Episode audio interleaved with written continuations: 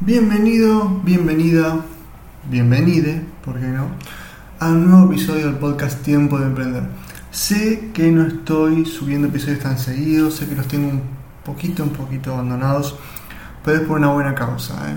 Pasaron cosas en el medio, pasaron cosas, este, pero se vienen muchas cosas muy copadas. 2021 va a arrancar ATR a todo ritmo muy arriba. Así que ténganme fe, ténganme paciencia. Eh, pero bueno, tengo un par de episodios que ya estuve grabando, así que hoy les toca escuchar una entrevista que tuvimos en vivo en Instagram con Nicole.marketing. El usuario de ella es Nicole.marketing, que es Nicole Salvatori, una chica de 19 años de Córdoba, que hace poco en el episodio 32 eh, la entrevisté también yo en este mismo podcast. Pero ahora le tocó a ella entrevistarme a mí, digamos, este, en un vivo de Instagram que hablamos de creación de contenido. Algo que los dos hacemos mucho, Nicola tiene muy muy clara, la verdad que estuvo buena la charla, así que para los que no pudieron escucharla ahí en el momento, en vivo, se las dejo acá, vale la pena, escúchenla, escúchenla Nicole, síganla, genera muy pero muy buen contenido. Así que bueno, sin más, les dejo acá el episodio y nos vemos en la próxima.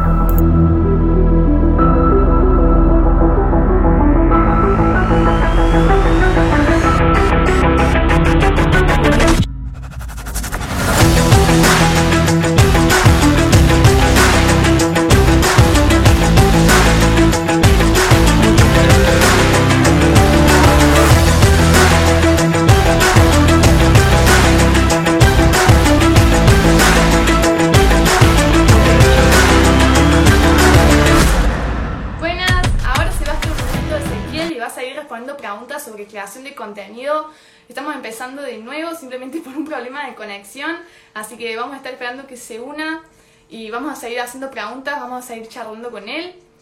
Así que muchas gracias por la paciencia, acá estamos solucionando el problema, listo, ahí es y como les comentaba, Ezequiel tiene una marca personal que realmente es muy potente y nos venía contando que él trabajaba en un banco. Acá está Ezequiel. Se me fue, se me fue. De, de conexión. Pero bueno, si querés ahí charlando un poco de, de lo que venías hablando. Eh, bueno, no sé hasta dónde me llegaron a escuchar, pero el tema del crear contenido, yo lo que decía es que traten de documentar lo que ya están haciendo, sea lo que sea que se dedican, si están diseñando ropa, si están haciendo planes de nutrición, de entrenamiento, si hacen asesorías, empezar a documentar lo que ya están haciendo, sea fotos, sea video, lo que sea, y luego pueden editar o diseñar mejor, pero aprovechar lo que ya hacen para no ejercer un trabajo mayor en crear un contenido nuevo cuando ya lo tienen. Sea, el contenido generalmente ya lo tenés. Esa es la principal herramienta para mí para, para crear el contenido. Buenísimo, estoy totalmente de acuerdo. Por ahí la gente piensa como que necesita todo un plan o necesita empezar eh, con muchísimo y por ahí simplemente con lo que uno hace en su día a día tenemos un montón de información y lo único es plasmarlo en el diseño. Así que una pregunta muy importante que también creo que a la gente le va a servir mucho. ¿Cómo haces para diferenciar, por ejemplo, el contenido de valor, el contenido que realmente aporta algo o que está hecho con amor, del contenido que simplemente es otro contenido más que está en Instagram?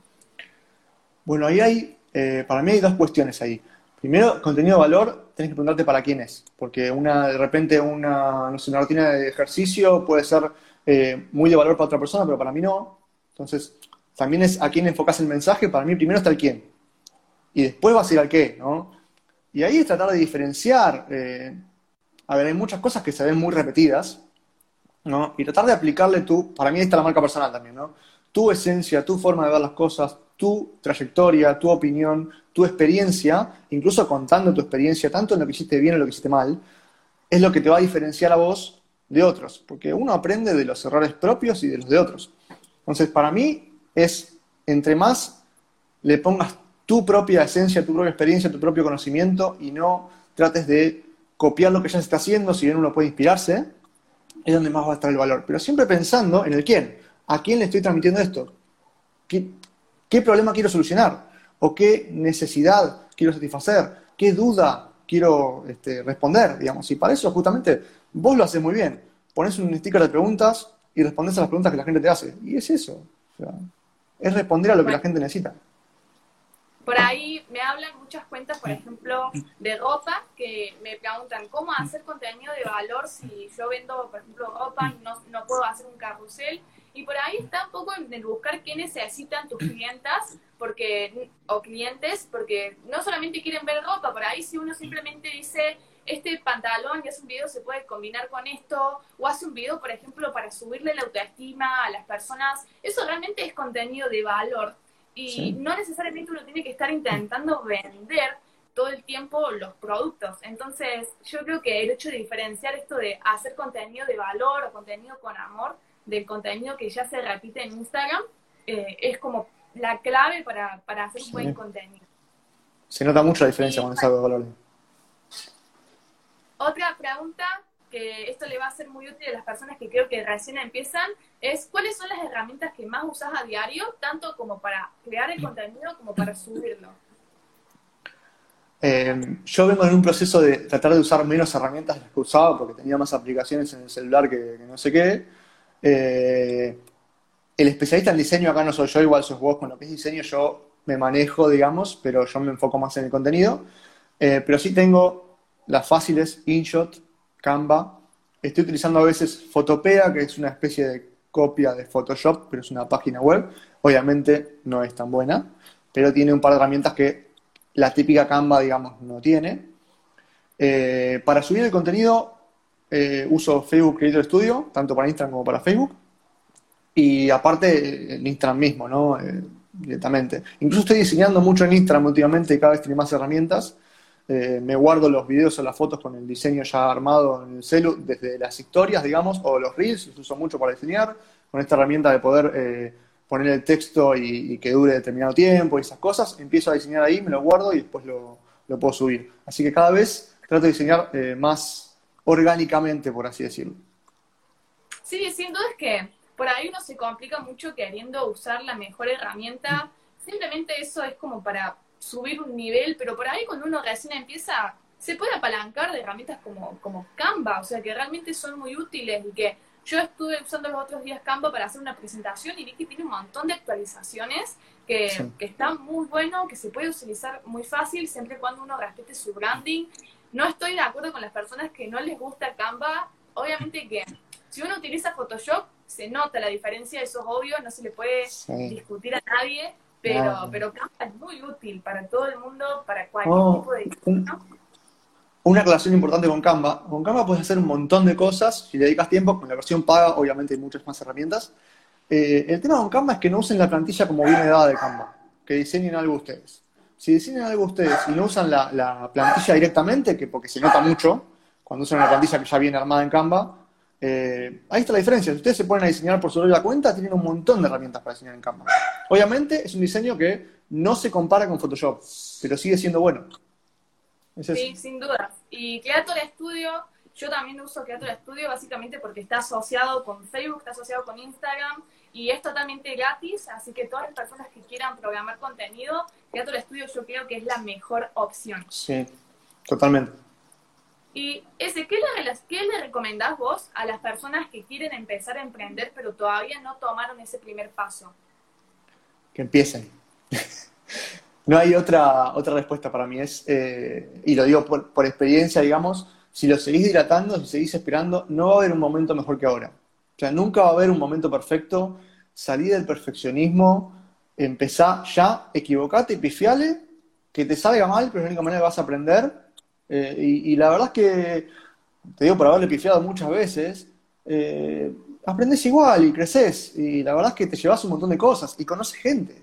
De, haber, de haberme equivocado en, grupo, en grupos de engagement, conocí gente. De haberme equivocado, este, no sé, eh, en, otro tipo de negocio, conocí gente que hoy es mi cliente. O sea, de todo se, se, lleva algo, este, de todo se aprende algo, la experiencia te la llevas igual incluso trabajando en relación de dependencia, por más que vos sepas que no te vas a quedar, también aprendés.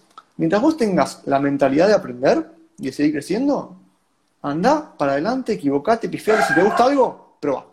Para mí es así de simple. Si se escucha la perra ladrando, no puedo hacer nada con eso. Te entendemos, yo también tengo un perro, seguramente ya se va a escuchar ladrando.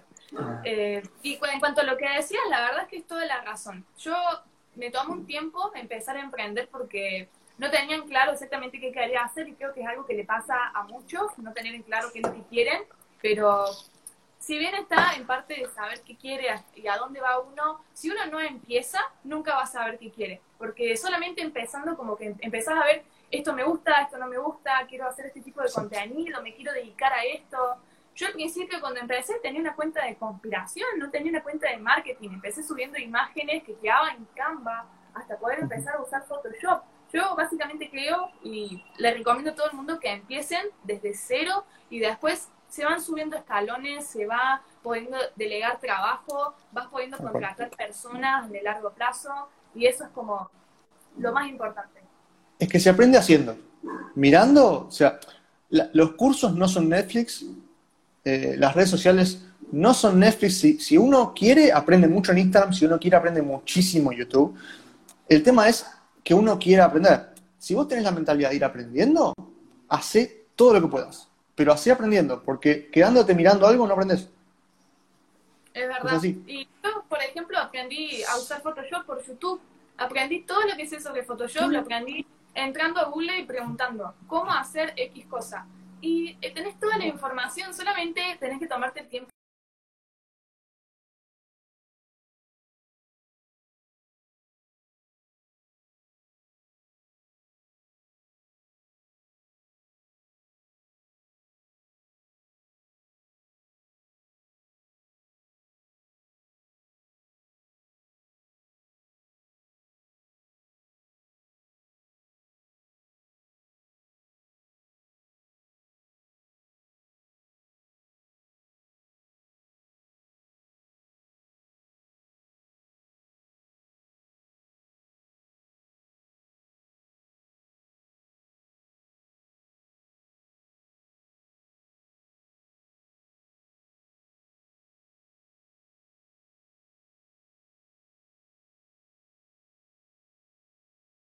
mil personas y bueno, acá el internet es de lo peor que hay.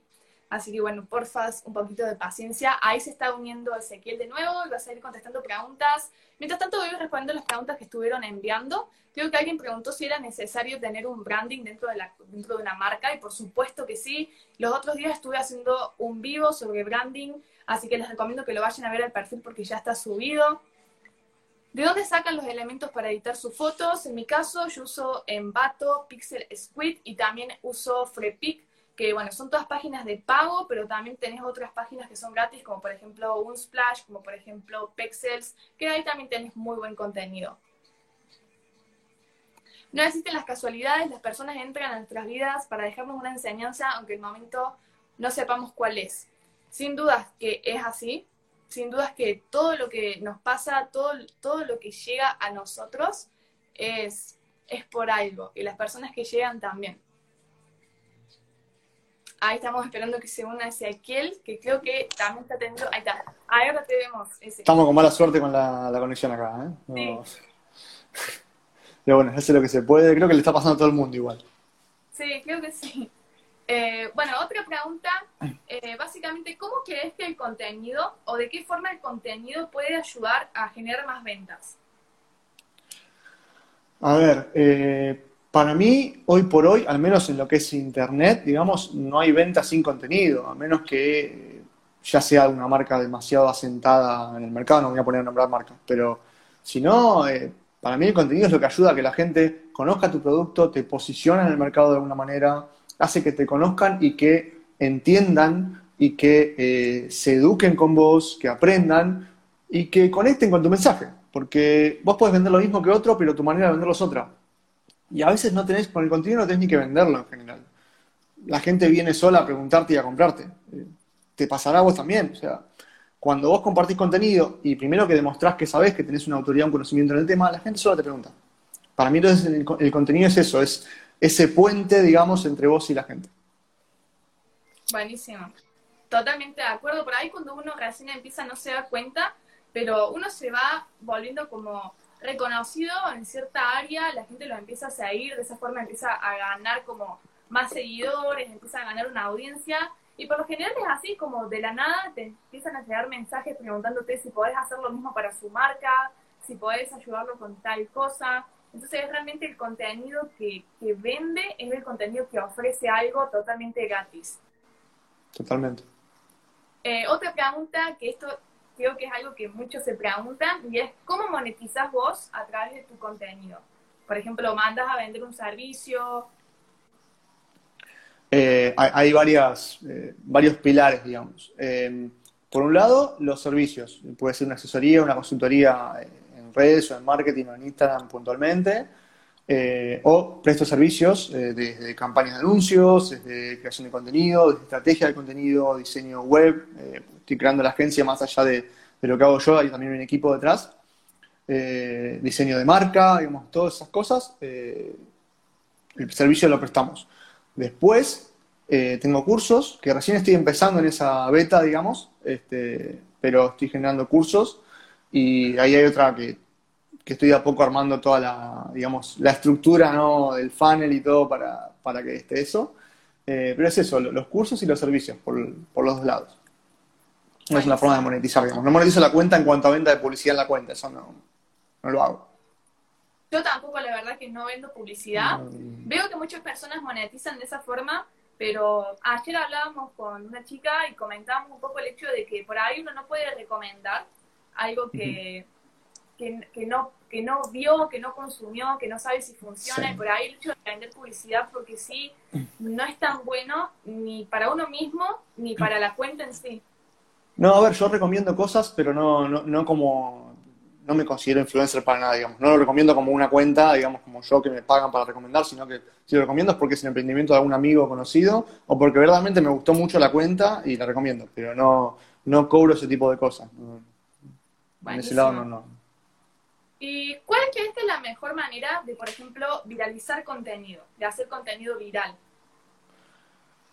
Bueno, eso eh, para mí hoy, al menos en Instagram, hoy es aprovechar Reels. Eh, desde ya hay que tener un, hay que buscar alguna estrategia de hashtags eh, para poder eh, aprovechar y, y, llegar a más gente. Pero es, para mí es utilizar todas las herramientas que tengas a la mano, digamos. Eh, Instagram te va dando diferentes herramientas, diferentes stickers, eh, diferentes cosas para, para, usar y cuando Instagram te saca algo nuevo quiere que lo uses, o sea, quiere que lo pruebes, inclusive cuando tienen versión de prueba, versión beta en, en un país solo o algo por el estilo, ¿no? Entonces, si te los da, usalos. Hoy, para mí es Reels. Eh, yo me di cuenta, subiendo un par, la diferencia entre el alcance de una publicación común, que incluso un poco, un poco cayó desde que salió Reels, a un Reel que un montón, eh, una cosa de locos en comparación. Y la verdad es que está para aprovechar y es fácil de hacer y es divertido. No tenés que ser un profesional en Reels, tenés que jugar un poco, divertirte. Y hay gente que me dice, no, pero Reels no es para mi negocio. No importa lo que hagas, Reels es para tu negocio. O sea, no, no hay excusa para no usarlo. O sea, que no te guste, digamos, pero te estás perdiendo una oportunidad. Es verdad porque, por ejemplo, cuando se sumó Reels, básicamente se sumó un algoritmo nuevo dentro de Instagram. Y Instagram le está dando prioridad. O sea, como dice, esto es nuevo, queremos que lo usen, lo vamos a viralizar mucho más que, por ejemplo, IGTV, que básicamente cuando se sumó Reels, a IGTV le sacaron casi el 90% del alcance que estaba teniendo. Entonces, uno tiene que darse cuenta y a empezar a, aprovechar esas pequeñas como empujones que te da Instagram, sobre todo cuando recién sale algo y empezar a hacer contenido ingenioso. Por ahí uno dice, no sé cómo usar Reels con mi cuenta porque soy diseñador. Hacemos memes, subimos memes a Reels y la verdad que eso se viraliza muchísimo y es una gran manera de empezar a ganar audiencia y empezar a subir contenido de valor, por ejemplo, dentro del feed, empezar a subir Reels y empezar a subir contenido muy variado. Así que también... Que aprovechar todas las herramientas. También hay estrategias, digamos, de contenido para viralizar, pero no nos vamos a enfocar tanto en lo técnico. Cualquiera con un celular puede empezar a generar contenido de Reels, puede empezar a generar contenido de carruseles, de todo lo que se les ocurra. Y recién vi que alguien preguntaba cómo se llamaba la aplicación para editar que estábamos nombrando. Y básicamente es Canva, así que es totalmente gratis también. Si la quieren usar, la pueden usar en el celu o en la compu.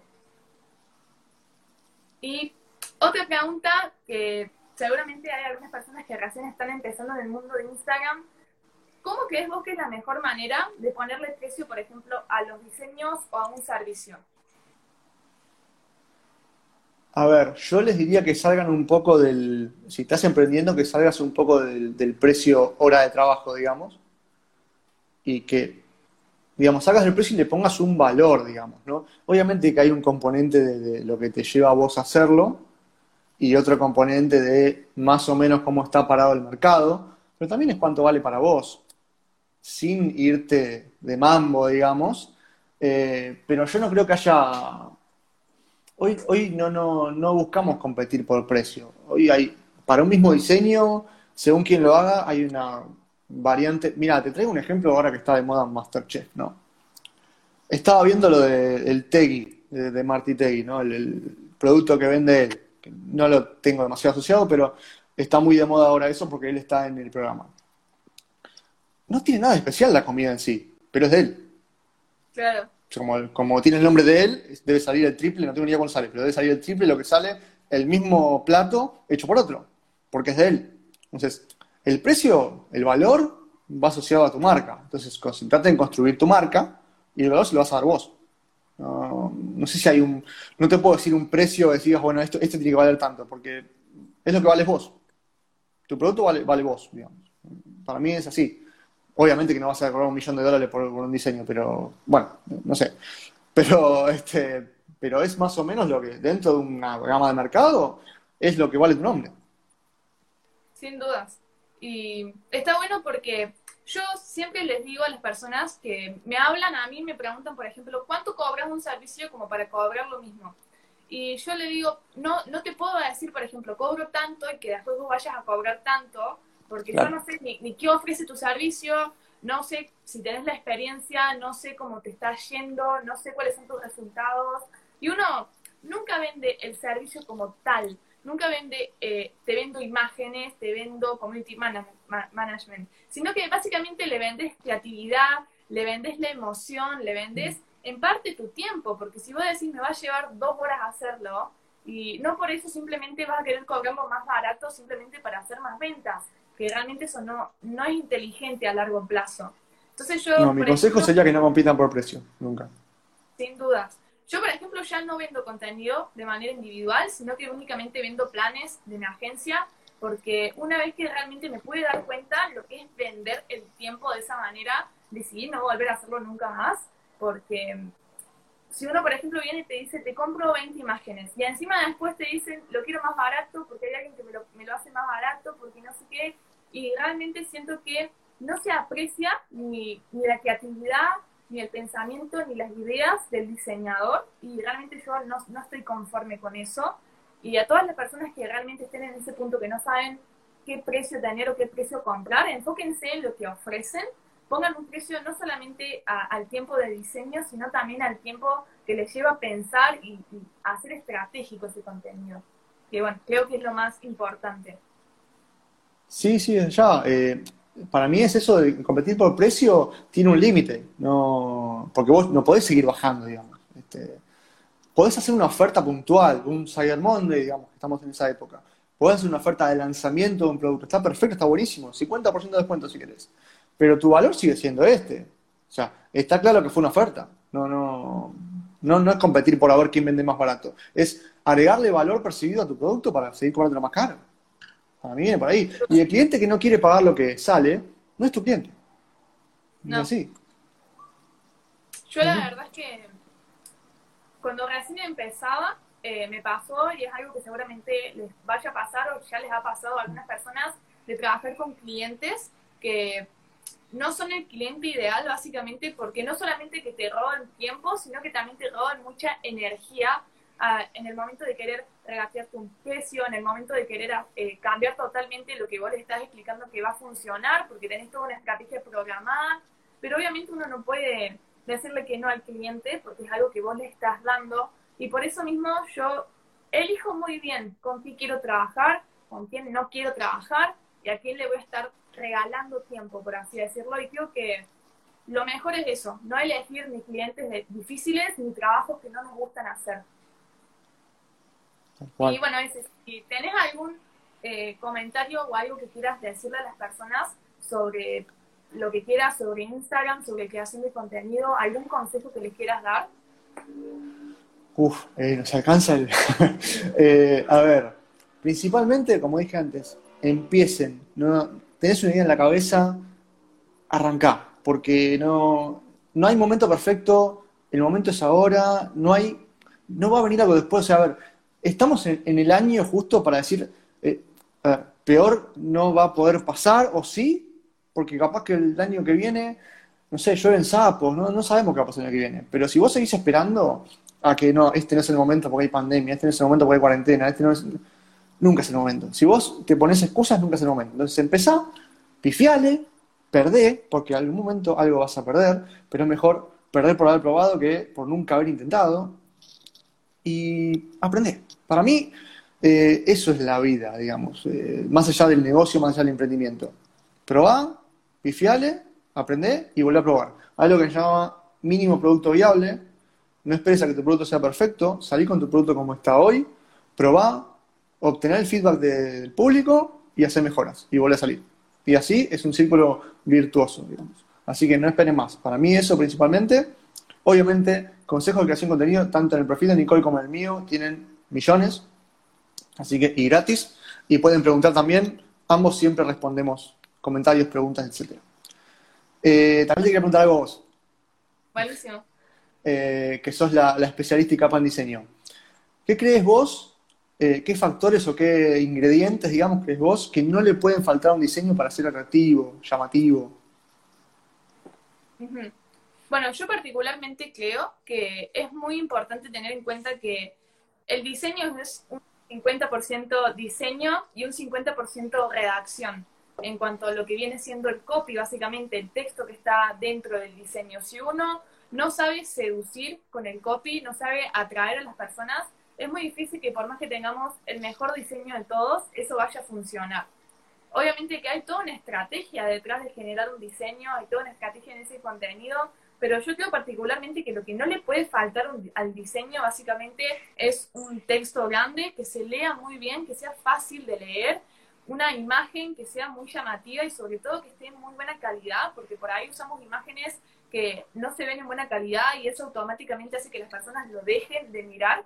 Y sobre todo el hecho de hacer el, el texto lo más cómodo, no solamente visualmente, como por ejemplo acomodarlo a la izquierda, siempre alinear los textos a la izquierda, que eso hace que sea mucho más fácil de leer, sino además de no sobrecargar a las personas con contenido que no se entiende. Porque si bien uno sabe mucho, por ejemplo, yo sé de creación de contenido, o puedo hablar de marketing, o puedo hablar de redes sociales, soy consciente que la gran mayoría de las personas que ven mi contenido no saben de qué estoy hablando. Entonces, cuanto más masticado podamos entregar ese contenido, cuanto más fácil de entender sea, más resultados vamos a tener. Entonces, por lo general, creo que lo mejor es como anotar antes de hacer el diseño qué es lo que vamos a estar explicando, qué va a decir cada diapositiva, por qué le va a ayudar esto a las personas. Creo que eso es como lo mejor para no solamente tener resultados con el diseño, con lo que estamos subiendo, sino para ayudar a la gente, que creo que esa es como la clave de lo que estamos haciendo.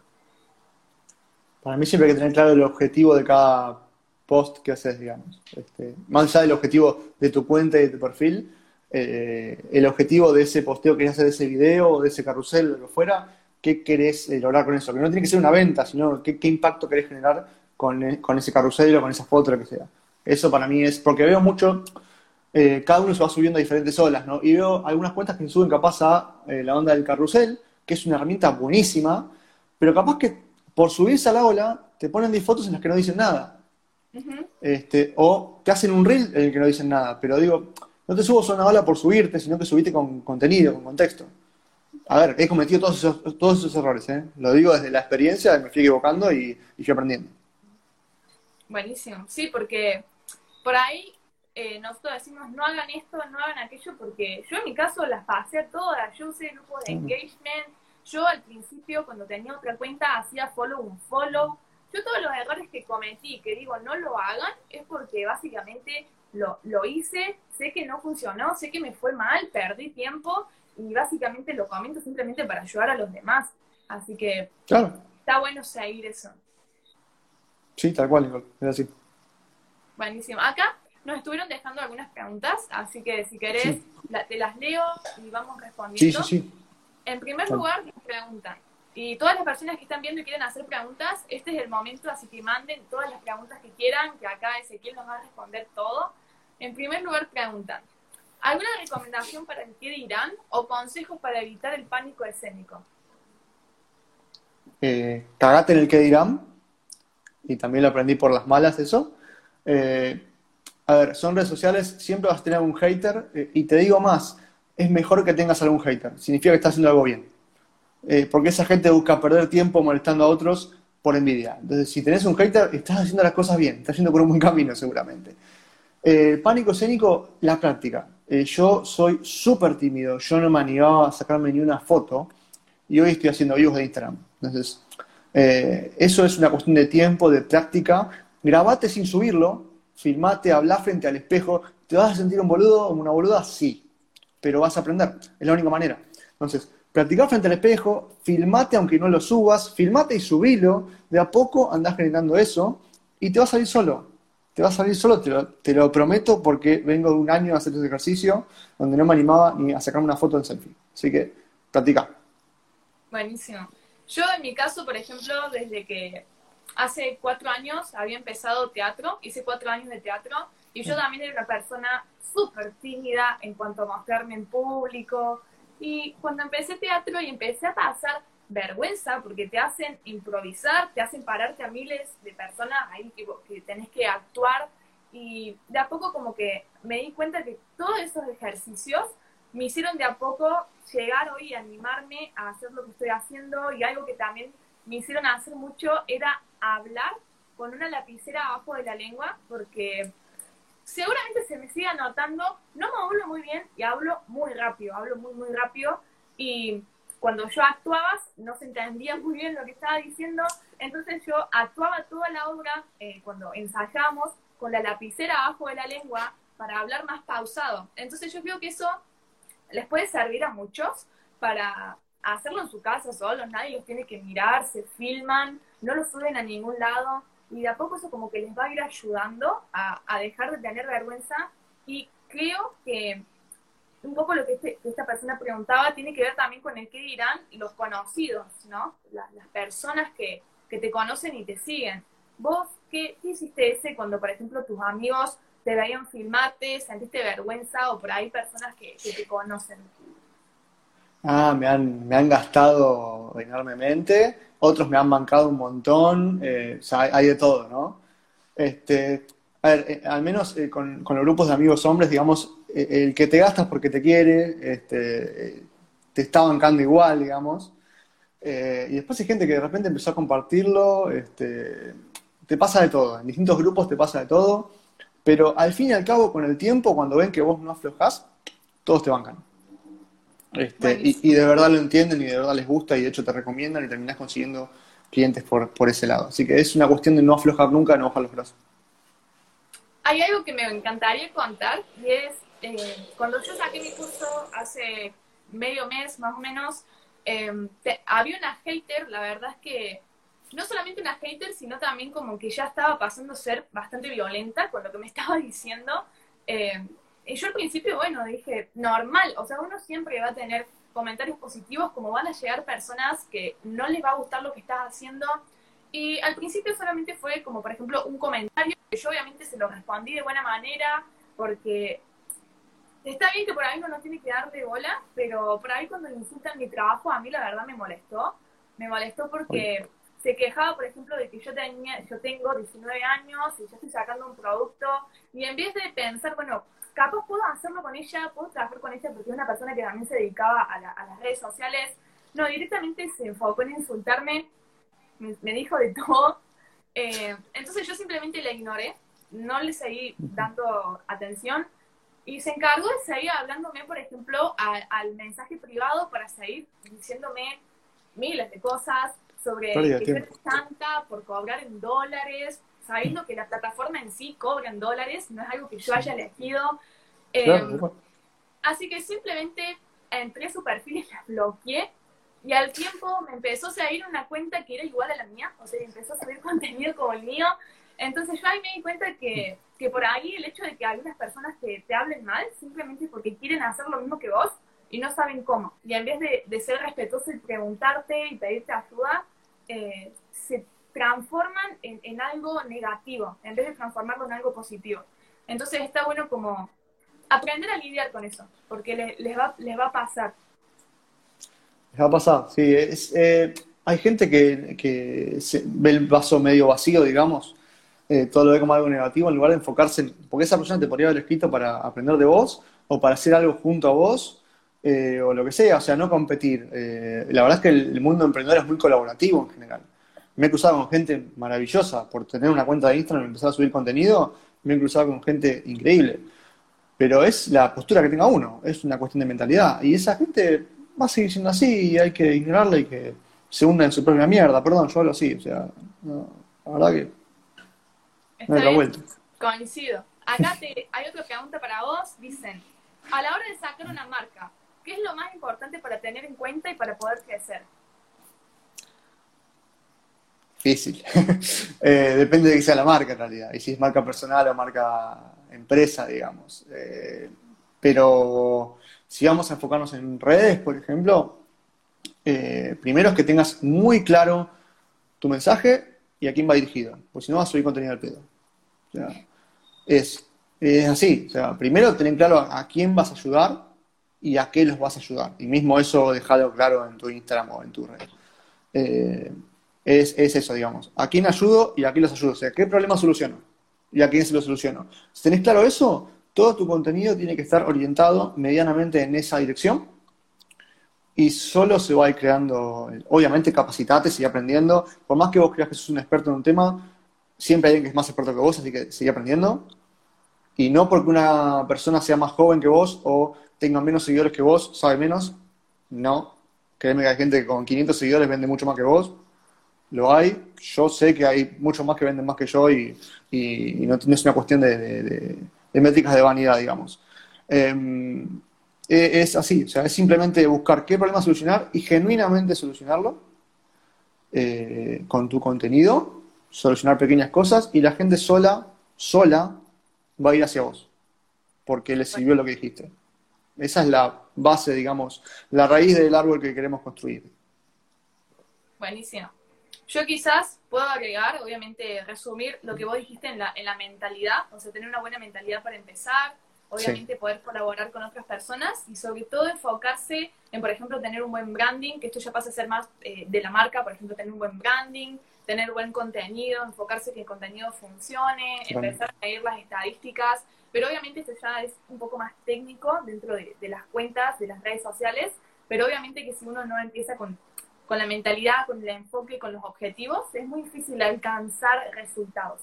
Así que eso que dijo ese es como el Mentalidad, paso cero. ¿eh? Mentalidad es paso cero. Sin eso no, no arranca. Buenísimo. Y ahí preguntan, ¿cómo planifican el contenido? Eh, a ver, yo trato de tener, a ver, contenido, la verdad es que tengo mucho, después me falta editar o cosas así, pero como decía al principio, digamos, trato de ir documentando y el contenido me lo guardo y después voy eh, subiendo. Pero trato de pensar en, bueno, en qué época eh, del año estábamos. Obviamente este año fue más especial y enfoqué mucho el contenido hacia ese eh, lugar. pero trato de ir viendo, bueno, a ver, si yo mañana voy a hablar de branding, este, trato de pasado mañana o a los par de días ir con algo relacionado a eso. A veces un mismo video lo divido en dos y hago parte 1 y parte 2 como para que vaya construyendo una historia, que es importante, que no es un tema que podamos eh, detallar mucho ahora porque no nos va a alcanzar el tiempo, pero ir construyendo una historia es súper importante, la historia de tu marca, en la que el cliente es el protagonista, no vos, eh, ir construyendo eso en base a, podríamos decir, verticales de contenido, digamos. Por ejemplo, yo que tengo de verticales, yo tengo emprendimiento, marketing, y motivación para el desarrollo personal, digamos. Todo mi contenido va en esas direcciones, eh, porque mi idea es motivar a la gente a aprender y yo desde mi lado lo ayudo con el marketing para esos negocios, pero primero tienes que tener bien definido eso e ir construyendo una historia con esos pilares que tengas. Ahora, planificar en cuanto a, estéticamente planificar, digamos, yo agarro el proyecto de estudio y, y programo contenido con mes, por ejemplo. Buenísimo. Lo tengo en ese sentido, sí. Sí, sí, sí.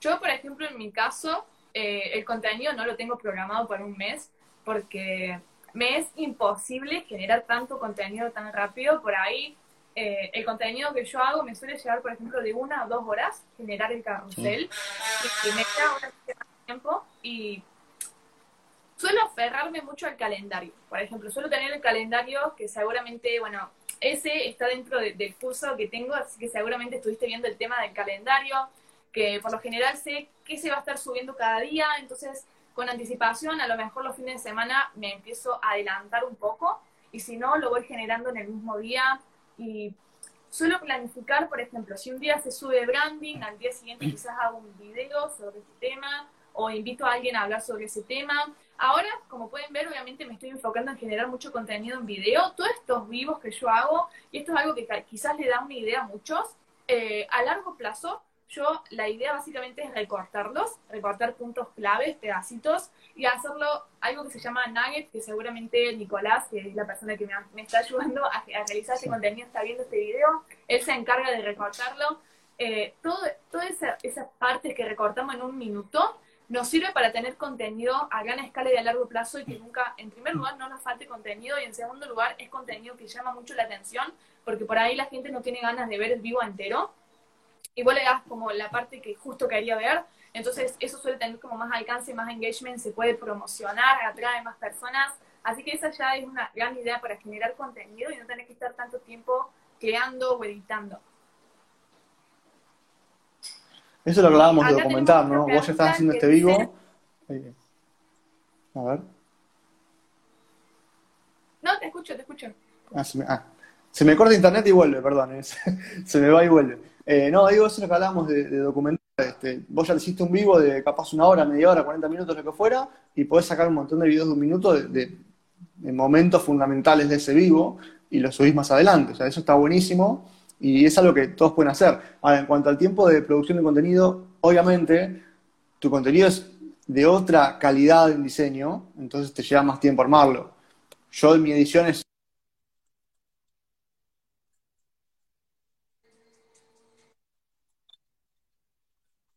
bastante, bastante choto en eso, este, entonces me lleva menos tiempo producirlo también. Buenísimo. Igual la verdad que tu contenido a mí me gusta mucho y sobre todo lo que aporta.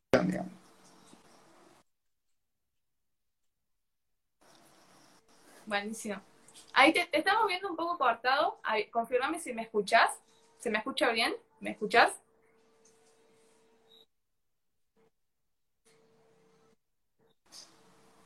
Se me cortó y vuelve, eh, perdón. Eh. Si, me voy es porque la internet está fatal hoy.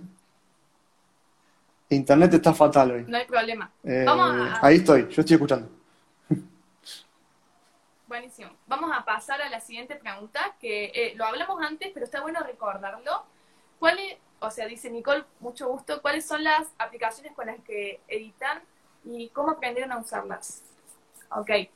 Eh, yo en mi caso utilizo Photoshop, utilizo en realidad todas las aplicaciones de Adobe, uso Photoshop principalmente para toda la, edición de imagen y utilizo Adobe Premiere para la edición de videos, que bueno, creo que es como cuando uno aprende a usar una, por ejemplo, aprende a usar Photoshop, es mucho más fácil después aprender a usar Adobe Premiere, porque como son todas aplicaciones de Adobe, por lo general se suelen manejar de una manera muy parecida. Entonces, cuando uno empieza con una y sigue con la otra, eh, ya tiene una base, una idea de las herramientas, de cómo funcionan, de los atajos en el teclado.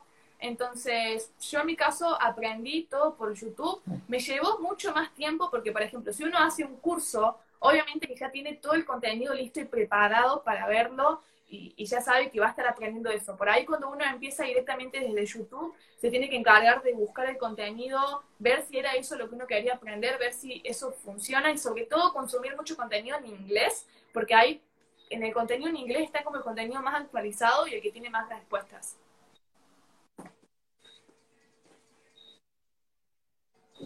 ¿Nos escuchás ese?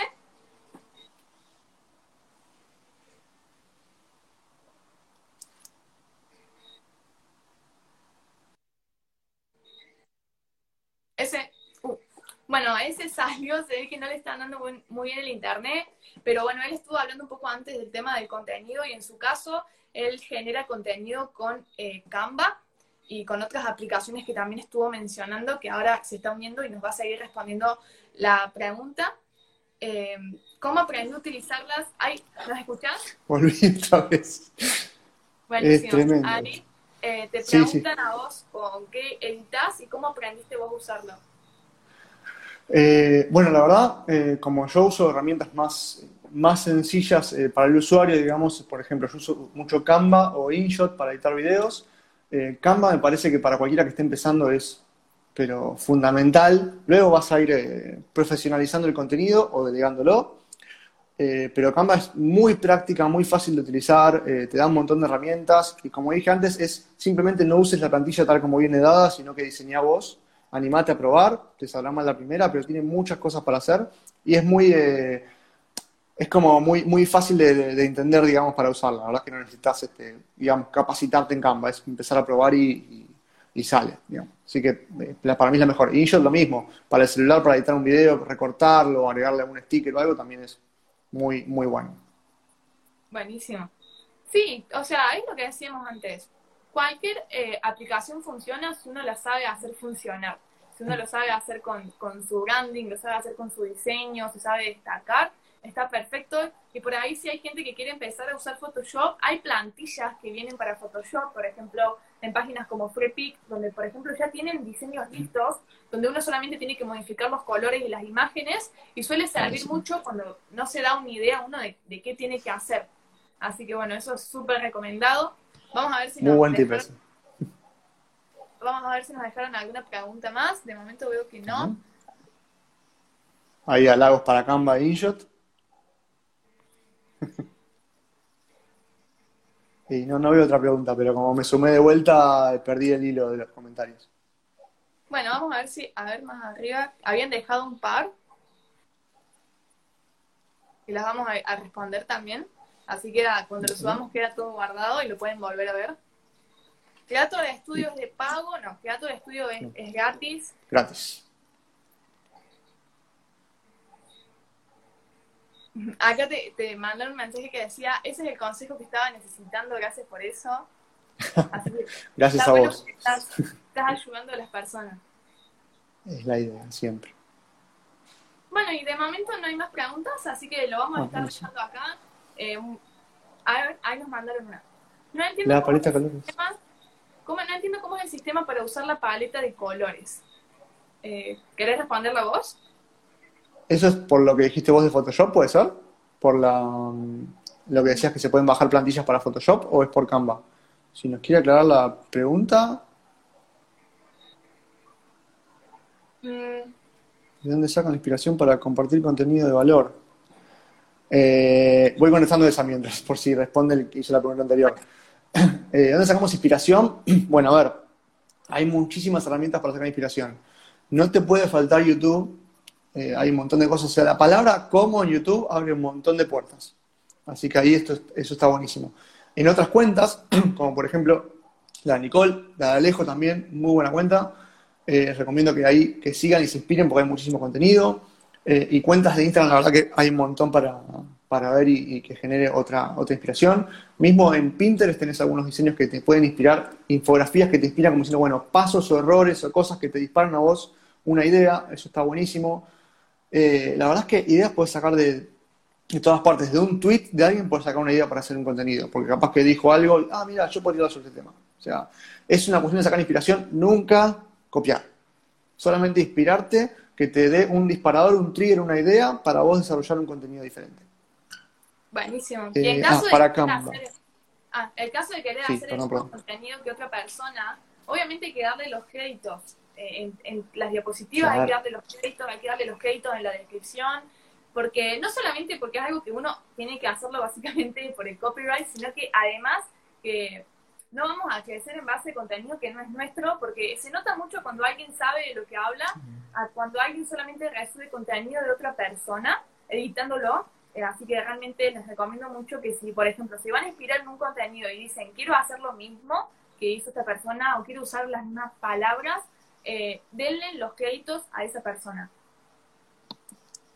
Tal cual. Yo, por ejemplo, subo a veces contenido, eh, eh, o sea, el texto es mío, pero la imagen es de Success Pictures, o como se llame la cuenta, que hacen eh, ilustraciones y dibujos de, de, emprendedurismo y de éxito y esas cosas. Entonces yo a veces utilizo esas imágenes y le doy crédito a la imagen por eso y yo, digamos, interpreto mi texto, mi copy, digamos, este, en base a lo que viene en la imagen.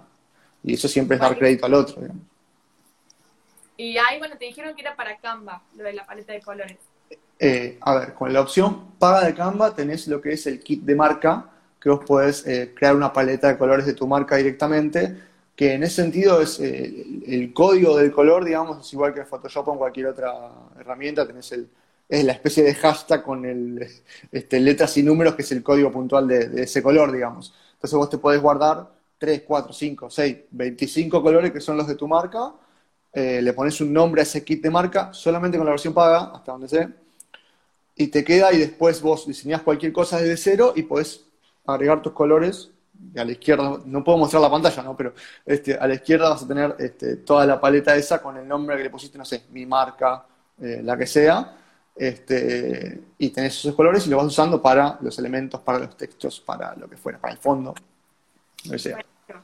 Y si no, también, obviamente, hay creador de paleta de colores totalmente gratis, que es, por ejemplo, colors.com. Colors que te permite crear la paleta, así que también se puede usar de ahí para no pagar el pro de Canvas, sacar los colores de ahí, tenés los códigos y los usás en cualquier herramienta o aplicación.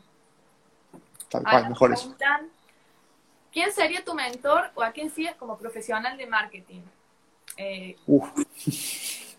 eh, bueno, ahí vamos a hablar los dos igual, eh, creo que cada uno tiene los, los suyos, ¿no? Pero eh, Gary Vee está ahí en uno de los primeros eh, puestos eh, la verdad que es una cuenta, bueno, tiene 85 millones de cuentas, pero Gary es una cantidad de contenido abismal y, muy, muy interesante para, inspirarte, la verdad que es muy bueno. Yo sigo a Fede Bongiorno, que es uno de los integrantes de Codiem, que es una escuela, que también comparte bastante contenido. Hay uno que me gusta mucho que es Matt Davela, que es este, habla de minimalismo, eh, y la verdad que está muy bueno de, tratar de vivir la vida con, menos, ¿no? Pero en un, punto muy emprendedor, digamos. Eh, obviamente la cuenta de Nicole, la cuenta de Alejo, eh, la cuenta de Codiem, la cuenta de Super Hábitos, hay, un, montón de... La verdad es que cada vez que me pongo a explorar hay, hay un montón de cosas. Hay, hay gente haciendo cosas impresionantes. La verdad que en ese sentido este país es inspirador. Eh, es, eh, eh, existe que no se vean más cosas.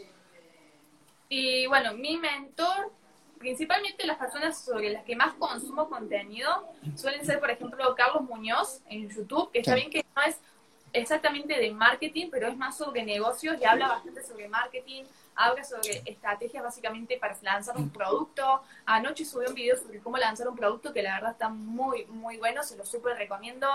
Mi principal mentor o la persona a la que yo más sigo es Dine Walker, que básicamente se dedica a hacer lo mismo que nosotros, a subir contenido sobre diseño, a subir contenido sobre Instagram. Y yo estoy haciendo su curso y la verdad es que es de otro mundo. Saben que es contenido en inglés, pero el contenido en inglés está 50 pasos más adelante de lo que nosotros estamos viendo acá. Y es una locura consumir ese tipo de contenido porque te adaptas muy fácil a cosas que quizás con contenido en español no están llegando. Otra cuenta que suelo ver mucho es Teclis Du, que básicamente también es una cuenta en inglés de, un chico que hace contenido muy minimalista y está muy bueno. Casi no hace ni diseño, pero su contenido la rompe. Hace muchos consejos sobre Instagram, hace muchos consejos sobre diseño, así que también se lo recomiendo mucho. Y por supuesto el perfil de ese, el perfil de Ale, que de momento está medio desconectado, pero es contenido que realmente está masticado y que nos ayuda de a poquito a ir subiendo niveles, por así decirlo. Sí, sí, sí. Es verdad lo que decís del contenido en inglés. Otra pregunta dice, ¿cuánto tiempo promedio pasan eh, por día en las redes sin contar el ocio? La verdad es que yo cada vez paso menos. De hecho, el último mes hice un intencional trabajo de, de desconexión, desaparecí un poquito, empecé a subir menos contenido. Yo antes subía todos los días dos veces por día, hoy estoy, no sé, tres veces por semana. Eh, y aparte también en cuanto a, consumir contenido yo, eh, lo focalicé mucho, digamos. O sea, ya sé las cuentas más o menos que quiero consumir contenido, más allá de que el inicio me muestre otra cosa, eh, yo igual ya sé lo que quiero consumir y no, no, trato de no pasar tanto tiempo consumiendo, digamos. A ver, YouTube tiene muchas cosas que sirven un montón. A mí me gusta mucho ver webinars, charlas, eh, cursos como el tuyo, como otros. Yo siempre me meto a ver eh, qué más puede explicarme otro. Entonces, consumo contenidos de ese lado. Redes, cada vez menos. Eh, últimamente el Instagram me viene dando, teniendo en cuenta que, lo uso para, para laburar, digamos, me viene dando una hora y pico al día. Bueno, yo en mi caso, la verdad es que creo que me estoy pasando un poco porque no solamente uso las cuentas básicamente para subir imágenes, por ejemplo, de las historias para la persona para quien trabajo, eh, y sumando el hecho de que me meto mi cuenta a responder la mayor parte de los mensajes, que me meto mi cuenta a hacer un vivo, que me meto a Facebook, que tengo que hacer muchas cosas en las redes sociales básicamente, creo que puede llegar a sumar unas cinco horas quizás por día. Y algo que que quizás está bueno comentar, que no viene dentro de la pregunta, pero por ejemplo, yo en mi caso, no hay un momento en el día que no esté al frente de una pantalla, porque si no es en la computadora trabajando, estoy en el celular, o yo en mi caso tengo dos celulares, uno que lo uso trabajar, para trabajar y otro celular que lo uso para, básicamente, para mi vida personal, por así decirlo. Y si no, estoy viendo en el tele un curso y así voy pasando de una pantalla a la otra pantalla para ir haciendo diferentes cosas. Por eso me tuve que hacer los lentes porque me iba a quedar ciega. Pero realmente es como... No, no hay un momento en el día donde no esté al frente de una pantalla. Ningún momento. No, eso yo igual, ¿eh? ¿eh? Lo que pasa es que capaz este, estoy más en la computadora que en el celular. A ver, en realidad tengo todo el día celular encima. Pero como muchas cosas las... Eh, por ejemplo, los mensajes de Instagram muchas veces agarro un rato y los respondo en la PC eh, no me cuenta el tiempo en pantalla en el celu. Entonces, obviamente, eh, la, interacción a veces no la estoy haciendo en el celular porque me resulta más cómodo. Este, ahora sí, también estoy en la calle o algo y lo en, el celular. Pero capaz que por eso también la diferencia de tiempos. Obviamente, hoy que estuve en un vivo, ya de por sí va, va a levantar este, el, tiempo en pantalla. Pero trato sí, en cuanto a consumir, en cuanto a usuario, trato de reducirlo bastante porque quiero usar mejor el tiempo, digamos. Por supuesto, por ahí yo siempre me quejo porque no tengo, por ejemplo, tiempo para sentarme a leer, pero porque es que es muy difícil, porque yo sé que, por ejemplo, hay gente que está esperando que le responda y, me da cosa no responder porque soy yo la que responde, soy yo la persona que está ahí atrás. Y los otros días mi suegra me sacó una foto muy graciosa en la que estaba yo con los dos celulares en la mano, con uno respondiendo, con el otro subiendo contenido, mientras estaba en la computadora editando. O sea, ya, ya así es mi vida, así como la paso. El multitasking. Básicamente. ¿Las emociones influyen en el desarrollo y la calidad del contenido? Sí. Sí, muchísimo. Y eso también es uno lo tiene que ir practicando y es una cuestión de mentalidad, decir, bueno, si hoy tengo un mal día, hoy no hago un video, ponele, porque se nota. Eh, tu, digamos, tu, mala onda, por así decirlo, por más que trates de evitarla, se va a notar obviamente que uno va ejercitando y dice, bueno, si a mí esto me encanta, le, pongo toda la onda, pero todos tenemos malos días y es un día capaz que tenés que desconectar. Viene bien desconectar cada tanto, viene bien descansar eh, y sacarse de la cabeza eh, todo esto. Eh, pero sí, este, influye, influye el emocional siempre, influye, somos personas, es inevitable. También lo puedes usar en, tu favor, sin, no estoy diciendo que te pongas a llorar enfrente de la cámara, pero digo, este, podés aprovechar y mira, la verdad que hoy tengo, podés contarlo, mira, la verdad que hoy tuve un día mierda porque pasó esto. ¿A ustedes les pasó alguna vez? O sea, podés aprovechar tu, tu día porque sos una persona y está bueno transmitir que sos una persona. Por supuesto.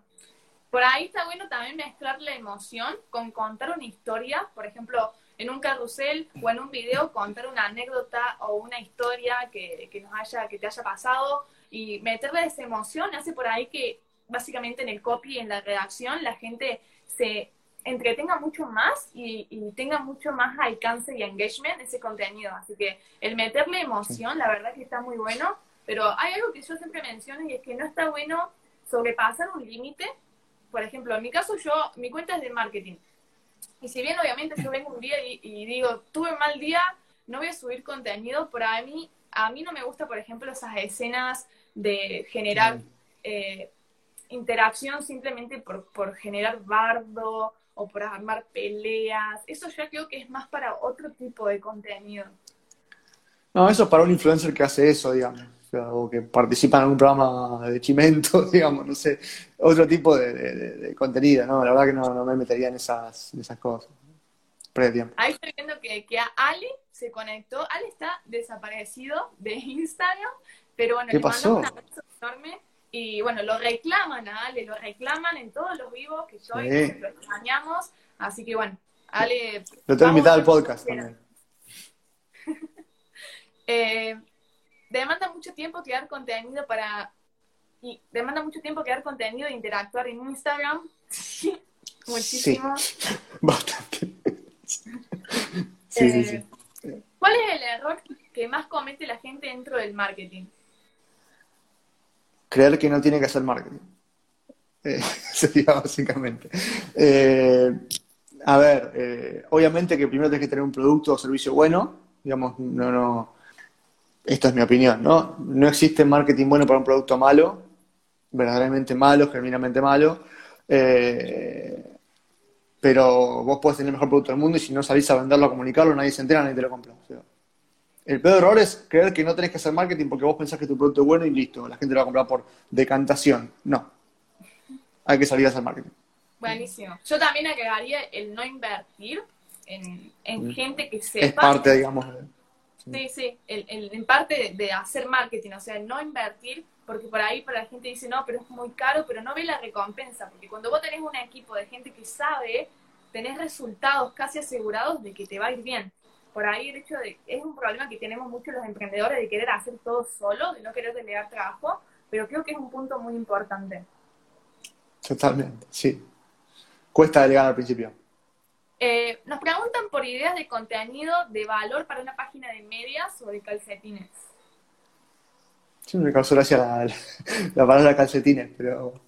Eh, a ver, contenido de valor para una página. Habría que ver qué son deportivos, si son de, vestir, este, que ver un poco más de, a quién van, eh, van dirigidos, pero todo lo que sea vestimenta en general, yo aprovecharía para mostrar combinaciones diferentes. incluso dependiendo de qué, de qué medias sean, ¿no? Pero eh, incluso alocadas, ¿no? Que hoy se usan un poco como las medias coloridas con un traje o algo por el estilo que como que llama mucho la atención. Es aprovechar a mostrar, eh, digamos, combinaciones de, con distintos zapatos o con distintos trajes, pantalones, lo que fuera.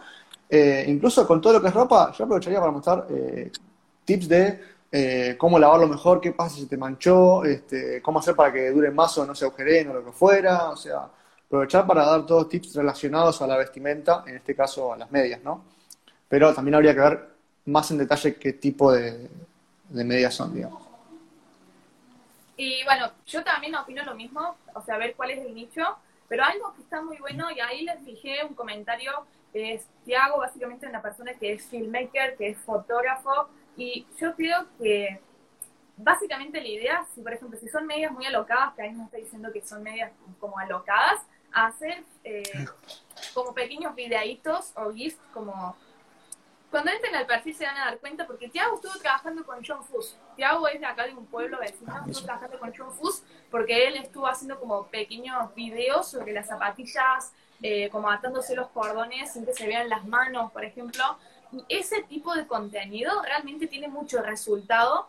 Eh, primero obviamente que se vea de muy buena calidad, que tenga una muy buena edición al video y obviamente subir fotos, por ejemplo, combinando las medias, porque por ahí cuando son medias muy alocadas la gente no sabe con qué las va a usar. Dice, ¿con qué me pondría eso? Entonces como que solucionarle ese problema a la gente y decirle, esto te lo pones con tal cosa y queda bien, mira lo lindo que queda, creo que es como algo que ayuda mucho a vender más. Hay una cuenta que pueden eh, seguir si quieren que es Peppers eh, son los pantalones, son pantalones también medio alocados, y te muestran justamente eso, ¿no? El momento de uso del pantalón. Son pantalones medio de skate o algo por el estilo. Eh, a mí me dan pijama, porque yo no saldría a la calle capaz con eso, pero son gustos. Eh, están buenísimos, pero te muestran todos los momentos para, usarlos y cómo queda y cómo combina. Y es un poco esto que decías de, de las medias, ¿no? Este, videos, fotos, pero mostrando el momento de uso y cómo pueden combinarlos con un montón de cosas que uno ni se le ocurre capaz, ¿no? Por supuesto. Así que bueno, creo que esa sería como una idea eh, en general de lo que se puede hacer, después obviamente uno va viendo, pero trabajar con un fotógrafo, con un filmmaker, que no es necesario que esté en tu mismo lugar, porque por ejemplo Tiago es de acá, que está, creo que está a 10 kilómetros de acá de, mi pueblo. Eh, es un pueblo todavía más chico que en el que estoy yo y trabajó con John Fuss. John Fuss le mandaba las zapatillas a su casa. Así que realmente no es necesario como buscar a alguien que lo tengas acá al lado, sino trabajar con alguien a quien le puedas mandar productos y sepas que te va a hacer buenas filmaciones. Eso como que encontrar a alguien de confianza, a alguien que te guste el contenido, eh, está muy, muy clave. Creo que hoy está claro que la geografía no es un limitante, digamos. Eh, para nada. No hay fronteras para, para nada. Así que bueno, lo vamos a estar dejando acá por hoy. Eh, les mando un abrazo enorme a todos. Muchísimas gracias, Ese, por estar acá. La verdad me hace muy feliz que hayas podido participar de esta dinámica. Muchísimas gracias por llenarnos con tu conocimiento. Así que si te querés despedir. Sí, eh, gracias por el espacio primero, la verdad me encantó. Eh, quiero felicitar porque la verdad que desde, que vengo siguiendo tu cuenta, el crecimiento en, tu profesionalismo es impresionante. Sé que no va a dejar de crecer.